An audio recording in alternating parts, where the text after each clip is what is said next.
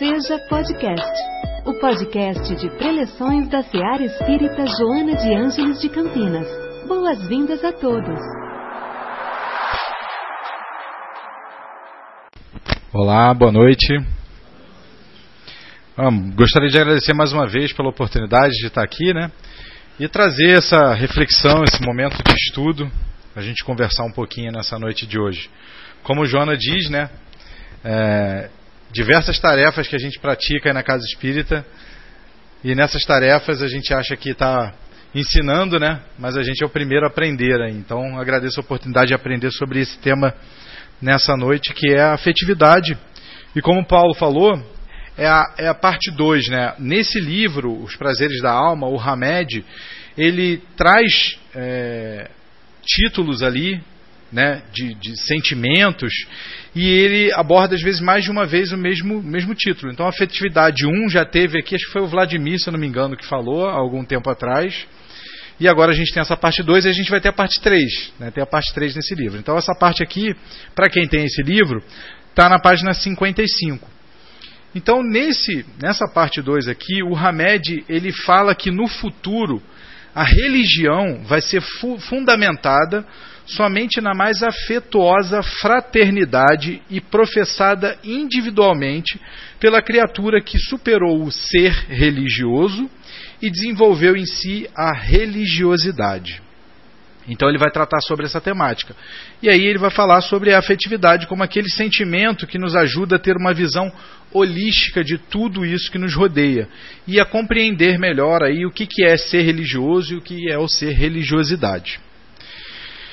Então, vamos começar na etimologia da palavra. O que, que é afetividade? De onde veio essa palavra? Essa palavra vem né, do latim affectus e do verbo latim também afficere, que significa tocar, relação, disposição, comover o espírito e, por extensão, unir e fixar. Esse é o significado da palavra lá na etimologia.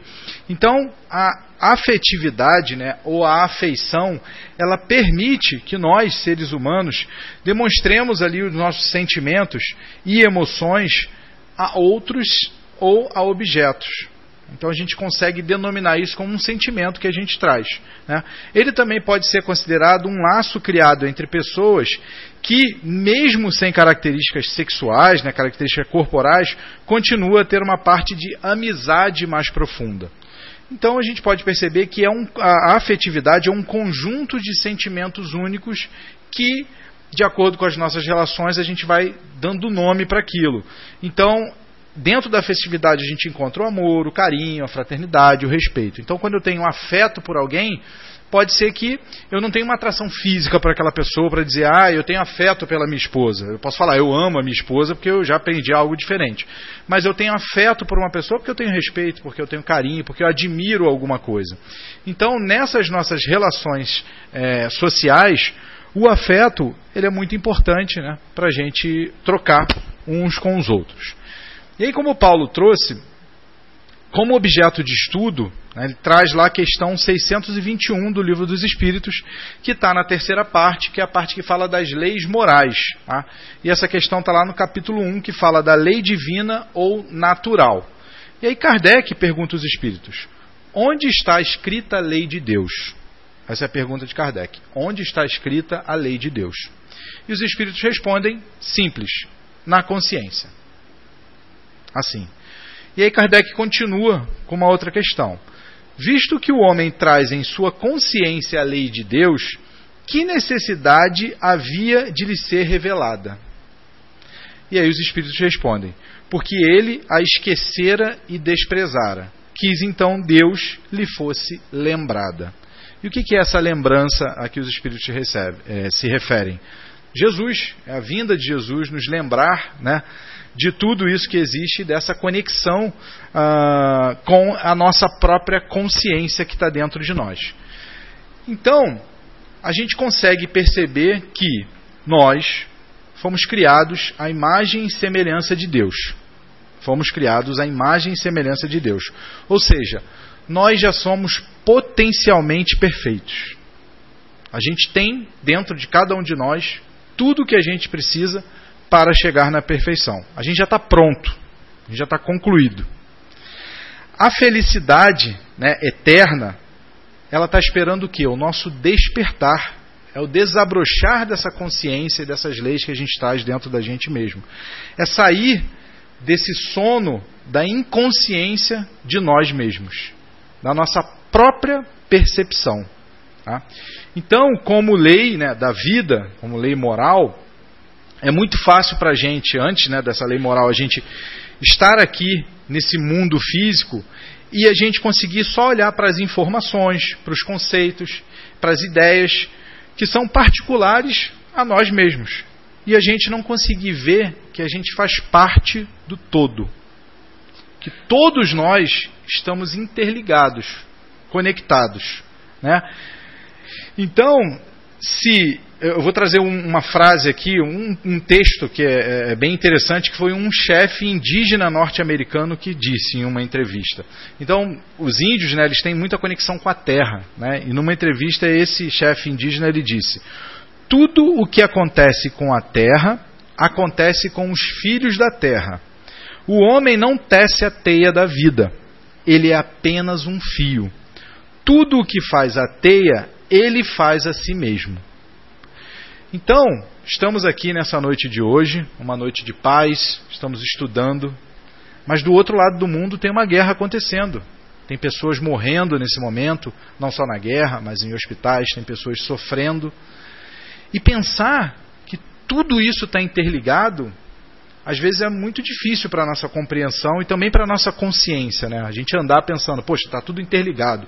A guerra que está acontecendo, as guerras que estão acontecendo lá do outro lado, está interligado com o que acontece aqui comigo hoje. Né? E aí, quando a gente faz aquela pergunta, ah, mas olha só, o mundo é muito grande, tem muita gente, eu sou muito pequeno né, para causar algum impacto no mundo. Não, a gente consegue causar esse impacto no mundo. Se a gente seguir essa visão do chefe indígena, né, que todos nós estamos em uma teia, né, que a gente é um fio dessa teia, quando a gente vê uma teia de aranha, a gente puxa um pouquinho o fio e solta assim, ó, aquela vibração permeia a teia como um todo e ela volta para o ponto de onde ela partiu. Né? Então, tudo que a gente faz nesse todo onde a gente vive, a gente recebe de volta. Então, essa afetividade, essa fraternidade, esses ensinamentos que Jesus foi nos trazendo, a gente precisa colocar em prática para a gente evoluir. Né? Então, ó, temos todas as leis morais escritas dentro da nossa própria consciência. E eu já falei isso aqui outras vezes. Né? Quando a gente vai cometer alguma coisa que a gente sabe que não é certo fazer aquilo, tem sempre alguma coisa que nos alerta. Ou é aquela vozinha lá dentro que deixa a gente um pouco desconfortável com aquela ação que a gente está tomando, ou de repente é até uma ação mais forte e física acontecendo, como um medo. Ah, estou com medo de ir para aquele lugar ou fazer aquela coisa porque tem um erro ali. Né? Então, está escrito dentro da gente. Agora, o grande segredo, ou o grande pulo do gato que é muito difícil para a gente é como que a gente se conecta com isso? Como que a gente olha para dentro de nós mesmos e a gente busca esse conhecimento, esse aprendizado dentro dessa consciência, usando só a gente mesmo. Né? Tem uma, uma, uma, coisa que eu costumo falar muito para minha filha, né? Tipo, educar meus filhos foi está sendo né, um aprendizado diário, a cada segundo em contato com eles eu aprendo muito, né? Porque eu tive uma educação muito diferente da educação que eu quero dar para eles hoje. E aí uma das coisas que eu falo para minha filha, né? É, é, ela, ela, é muito é, ela é muito crítica, enfim, das coisas. E eu falo, filha, calma. A gente precisa se preocupar e gastar energia com aquilo que a gente tem controle. Se eu não tenho controle, não adianta eu gastar energia com aquilo. Então você está aborrecida porque alguém está falando alguma coisa, você não vai mudar essa pessoa. Então não adianta, você, você não vai controlar isso. Agora controla você. Por que você está aborrecida? Já parou para se perguntar? Né? O que, que isso te trouxe que te aborreceu? Então, esse olhar para dentro de nós, ele é muito importante. Então, ó, Deus criou tudo e a gente está inserido no todo. É difícil de compreender isso, mas é como se fosse o mar. Né? A gente tem o mar que é o todo. Se eu pego uma gota de água do mar, a gota de água do mar vai deixar de ser água do mar? Não vai deixar de ser água do mar. Né? Então a gente faz parte desse todo e a gente está interligado de alguma forma. Com essa consciência dentro de cada um de nós, a gente consegue perceber que o que nos ajuda, né, e que aí é chamada lei de progresso, que nos ajuda a despertar essa consciência que existe dentro de nós despertar para essa divindade, essa imagem e semelhança de Deus, são as reencarnações. Né? Então a gente tem a oportunidade de exercitar e de aprender isso ao longo das reencarnações. A gente não vai sair daqui hoje e falar, bom, eu já sei o que eu preciso fazer, vou começar a fazer isso aqui agora e vou amanhã eu estou espírito puro. Não vai ser. A gente vai errar muito ainda, porque faz parte da jornada evolutiva. E nesse, nesse capítulo do livro, ele também traz outra questão do livro dos Espíritos como objeto dos estudos, de estudo, que é a questão 776, que está ainda na parte terceira lá das leis morais, mas no capítulo 8, que fala sobre a lei de progresso. Então Kardec pergunta: serão coisas idênticas o estado de natureza e a lei natural? E aí os espíritos respondem: não. O estado de natureza é o estado primitivo. A civilização é incompatível com o estado de natureza, ao passo que a lei natural contribui para o progresso da humanidade. Então são coisas distintas e os espíritos nos explicam. O Kardec embaixo dessa pergunta, ele colocou uma nota como observação dele. Né? Então ele fala: o estado de natureza é a infância da humanidade e o ponto de partida do seu desenvolvimento intelectual e moral. Sendo perfectível e trazendo em si o germe do seu aperfeiçoamento, o homem não foi destinado a viver perpetuamente no estado de natureza, como não foi a viver eternamente na infância. Aquele estado é transitório para o homem, que dele sai por virtude do progresso e da civilização. A lei natural, ao contrário, rege a humanidade inteira e o homem se melhora à medida que melhor a compreende e pratica. Então, o, que, que, são essas leis? Né? Então, tem o estado de natureza, que é um estado primitivo. Então, a gente já viveu né, a, o nosso momento primitivo dessa humanidade. Depois que a gente adquiriu um momento de civilização, isso denota um progresso, uma evolução. E existe a lei do progresso para nos ajudar. Então, isso quer dizer o que para a gente hoje? Qual é a compreensão que a gente precisa ter? A gente está sempre evoluindo. Em todos os momentos, em tudo aquilo que a gente faz, a gente está sempre evoluindo, sempre aprendendo alguma coisa que vai nos ajudar nesse progresso de evolução. A gente nunca está parado. A gente nunca está no estado de natureza. A gente não vai ficar mais nesse estado de natureza. A gente sempre está evoluindo. E por mais que isso possa parecer contraditório com algum estado que a gente olha, então, por exemplo, ah, quer dizer que, sei lá, uma pessoa muito ruim foi lá e assassinou uma outra pessoa. Ela está evoluindo? Sim, ela está evoluindo. Faz parte do processo de evolução dela. E aquela escolha, lembra da teia? Ela vai refletir nela, ela vai ter que aprender a evoluir aquilo. Então, em um determinado momento da sua existência, ela vai aprender que ela não pode fazer essa prática, né, esse tipo, ter esse tipo de atitude, num mundo, num todo que a gente vive, né, e que a gente precisa aprender o amor, aprender a ser fraterno. Então a gente não pode ferir o próximo. E o que, que a reencarnação nos mostra e nos dá oportunidade com relação a esse ensinamento? Se eu atentei, eu fiz mal com uma outra pessoa, e não importa se em outra existência essa pessoa tenha me feito mal e eu agi de, de vingança, né, ou se foi um primeiro momento que eu pratiquei aquilo, esse perdão ele vai ter que acontecer. E isso nos leva a um estado de fraternidade. A gente precisa entender o que é esse estado fraternal, que é o quê? Que é o entrelaçamento sagrado entre as criaturas. É a afetividade fecunda e frutífera. É a única e verdadeira forma de união humana. Então, Jesus não, trouxe nos seus ensinamentos, amar o próximo como a ti mesmo. Né? Então, isso é o estado de fraternidade que vá vai ajudar a gente a entender que todos nós estamos interligados num fio de uma teia de aranha, que cada um da gente é, um, é uma teia, né? Cada um de nós é, um, é uma parte desse todo e que a gente está interligado. E aí, isso torna mais fácil a gente poder compreender o amar o próximo como a ti mesmo. Amar o próximo como a ti mesmo é, poxa, respeita as pessoas, né? tenha um senso, um senso de fraternidade, de afeto pelas pessoas, né? respeite as pessoas e não faça aquilo que você não gostaria que fizesse contra você. É tão simples quanto isso. Né? E aí é uma forma da gente começar a entender esse todo né? e ver que Cristo veio ao mundo para nos religar com Deus. E aí que entra a religião. Né? Então, a religião, essa palavra vem do latim religare, né, tem o, o, a, a, a, o significado de ligar novamente. Aí que vem a religião, que é para nos ajudar né, a se ligar novamente entre nós mesmos e expandindo isso.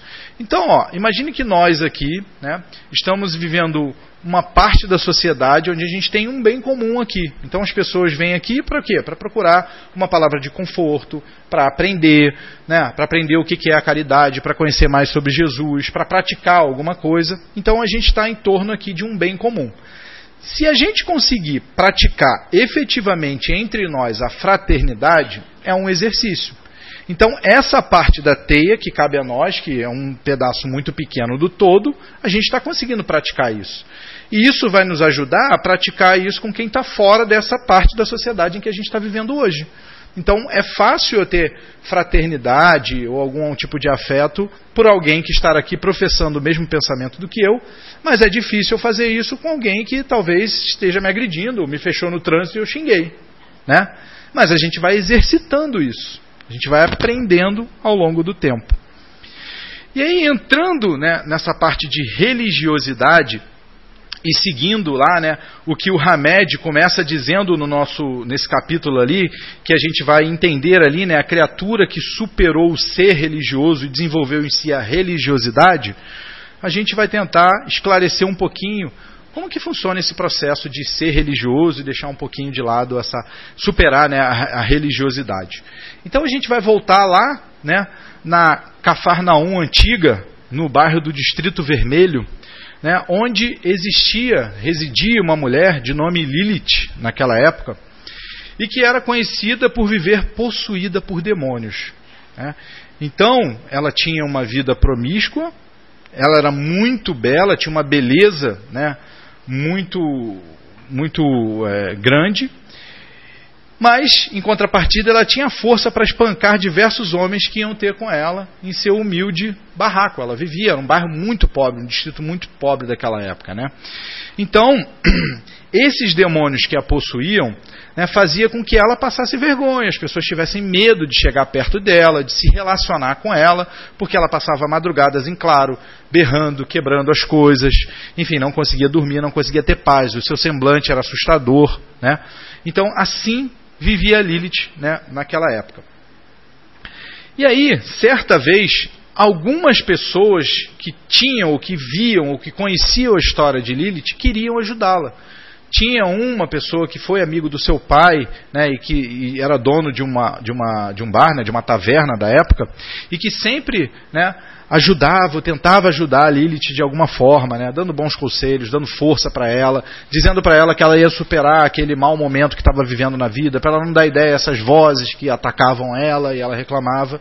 E tinha algumas pessoas que eram vizinhas também que queriam de alguma forma né, ajudar né, o sofrimento daquela pessoa que era enorme. Então, esse assunto né, chegou ali por meio de soldados de romanos naquela época. Então, poxa, tem uma pessoa aqui que está causando um problema, um distúrbio aqui no bairro. Poxa, a gente precisa ajudar isso de alguma forma, resolver. Né? E aí chegou né, no ouvido de Nicodemos. Nicodemos era um fariseu da época, né, doutor da lei, né, entendido das leis da Torá judaico na época. E ele era professor, tinha os seus alunos, onde ele ensinava essa religião, ele ensinava tudo isso, essa prática, né, naquela época, e essa instituição era muito respeitada por Roma. Então, pediram a Nicodemos, Nicodemos, você, doutor da lei, vá lá e expulse os demônios dessa moça para que ela possa viver em paz, né? acabe com esse sofrimento. E esse sofrimento está trazendo problemas aqui na hora de coletar os impostos, as pessoas estão reclamando disso para Roma, então nos ajude. Nicodemos, ok, eu consigo fazer isso. Foi, juntou alguns de seus alunos, vamos até o Distrito Vermelho e vamos expulsar os demônios né, dessa moça. Chegando lá, um bairro muito pobre, muito sujo, eles com as roupas belíssimas, né? E aí com cuidado de pisar tudo, as pessoas olhando. Entraram naquele barraco, Lilith estava deitada no chão, um ambiente muito lúgubre, escuro, né? E Nicodemos começou a falar com Lilith, que não respondia. De repente, né, os demônios ali se manifestaram e começaram a zombar da moral de Nicodemos, dizendo que eles eram muito fortes, que eles eram muitos e que Nicodemos não podia com eles, apesar de se dizer o doutor das leis, mas não as praticava. Então começou a afrontar Nicodemos. Nicodemos fez tudo o que o estudo da lei, né, guiava ele, orientava ele e não conseguiu expulsar os demônios de Lilith naquele momento. Foi embora, muito preocupado, porque ele era muito estudioso e religioso. Então ele dizia: Poxa, mas o que está acontecendo? Eu sou um homem, né? É, que é religioso, né? eu sou um homem de Deus, eu tenho essa palavra, eu estudo, eu estudei, por que, que eu não consegui fazer aquilo? Ele começou a duvidar da sua própria capacidade né, em fazer aquilo. Será que eu não sou bom? Será que eu não estou seguindo todos aqueles preceitos que eu tanto estudei durante anos? Né? Ele começou a se questionar e essa questão começou a pegar isso dentro dele, a cabeça dele, ele começou a tentar mudar um pouco os estudos e mudar um pouco aquilo que ele acabava ensinando para os próprios alunos. Né? E aí, certa feita, andando pelas ruas, de repente cruza com Lilith. Só que Lilith era outra mulher. Né? Um semblante é, espargindo brilho, bela, linda, limpa, totalmente diferente daquela mulher que ele encontrou naquele distrito. E ele olhou e falou: Não é possível. E ele foi de encontro a essa mulher e falou: Você é a Lilith? Sim. E ela falou: Não mais Lilith. Aí ele falou: Mas você me conhece. Foi eu que fui à sua casa para expulsar os seus demônios, né? Eu consegui, eu te curei, você está boa. E ela riu e falou: Não, não foi você quem me curou. Quando você saiu de lá, minha, minha situação piorou ainda. Quem me curou foi ele. Quem é ele? Ele me curou. Eu não posso falar quem ele é, mas ele me curou. E aí isso intrigou ainda mais Nicodemos, que queria interrogar ela e Lilith foi embora. E aí ele ficou com aquilo. Quem foi que curou que não fui eu? Eu preciso conhecer essa pessoa, eu preciso entender o que aconteceu, né? E aí naquela época já estava começando a acontecer uns burburinhos de que tinha uma pessoa que estava fazendo curas na região. Né? Em um certo momento, um dos seus alunos chama Nicodemos e fala: é, tem né, uma pessoa, né, um farsante que está se passando por curandeiro, né, fazendo curas, nós precisamos ir lá e acabar com essa farsa. E eles vão a uma casa, chegar na região indicada, tinha uma multidão de pessoas, eles não estavam entendendo aquilo que estava acontecendo. Quando né, os, os, os alunos de Nicodemos e Nicodemos chegaram lá, presenciaram Jesus curando um paralítico que desceu pelo telhado.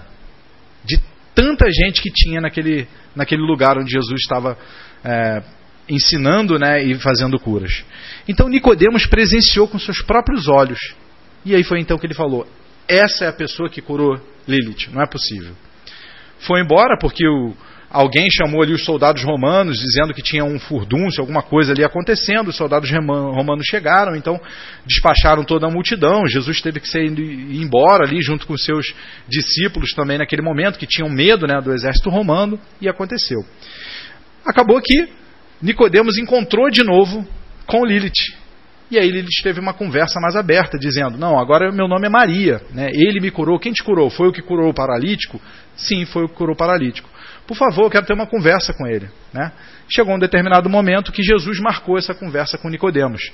E aí é o primeiro relato né, que existe na Bíblia de Jesus tentando explicar sobre a reencarnação e sobre o Espírito para esse doutor da lei. Então Jesus se senta e ele já é totalmente venerado por esse doutor da lei que viu as curas com seus próprios olhos e perguntou a Jesus: Como você conseguiu? Por que eu não consegui e você conseguiu?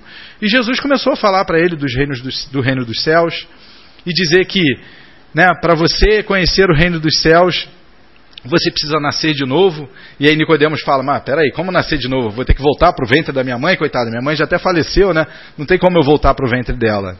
E aí Jesus riu e explicou, explicou sobre o Espírito, e Nicodemos não conseguia compreender o que Jesus estava dizendo, mas ele acreditava. Então esse é o exemplo do ser que superou a religiosidade, né? Superou a religião e passou a ser religiosidade, a trabalhar nessa união. Jesus convidou ele a ser um de seus seguidores. Infelizmente, Nicodemos não conseguiu deixar os afazeres que ele tinha no mundo, né? a posição que ele tinha dentro do judaísmo, dentro da sociedade. Ele até foi no momento, no, no, no local combinado né, para seguir Jesus, mas ele não teve forças de seguir adiante, não conseguiu. Mas ele compreendeu que tudo aquilo que ele havia estudado era diferente. Existia uma coisa diferente e simples, e Jesus trazia essa simplicidade nos seus ensinamentos. De dizer, faça o bem, ame o próximo. Não é algo mais complicado do que isso, é só isso. Mas é complicado para a gente na nossa evolução e no nosso estado evolutivo. Então, a gente vive né, parte da verdade diante do universo. Todos nós temos uma visão de mundo que é proporcionalmente reduzida ao tamanho da nossa cegueira espiritual ou a distorção da realidade. É o que o Hamed nos diz. E aí por isso a gente consegue entender que ainda assim existem diversas religiões hoje em dia. E a gente tem que aprender a respeitar. E essas pessoas que seguem essas religiões, que às vezes a gente tem uma visão totalmente diferente ou distinta, elas precisam daquela religião naquele momento. Está de acordo com o nível, o grau evolutivo daquelas pessoas. Entender aqueles ensinamentos fica mais fácil do que talvez entender o ensinamento que cobre muito uma evolução moral. Né?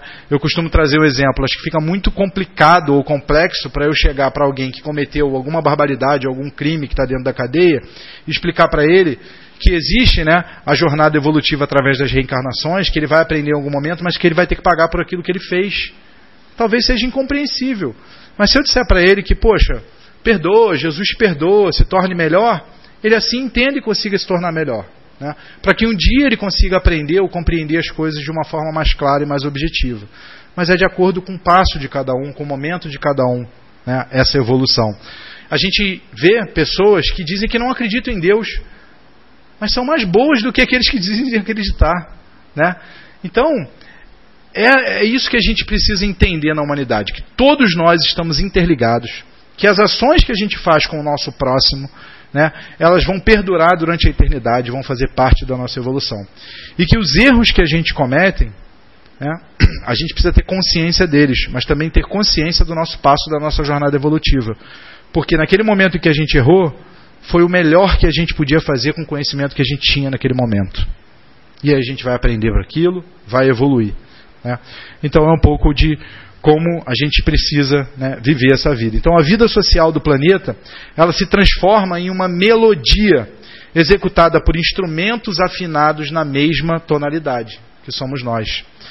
Todos vibram em conjunto, embora seja uma só música tocada, a música de Deus. Obrigado, meus amigos. Acho que é isso. Em nossa célula de amor, sua presença é sempre bem-vinda. Acompanhe também nossas atividades nas redes sociais. Acesse arroba seja CPS. Afinal, sua participação faz o SEAR acontecer.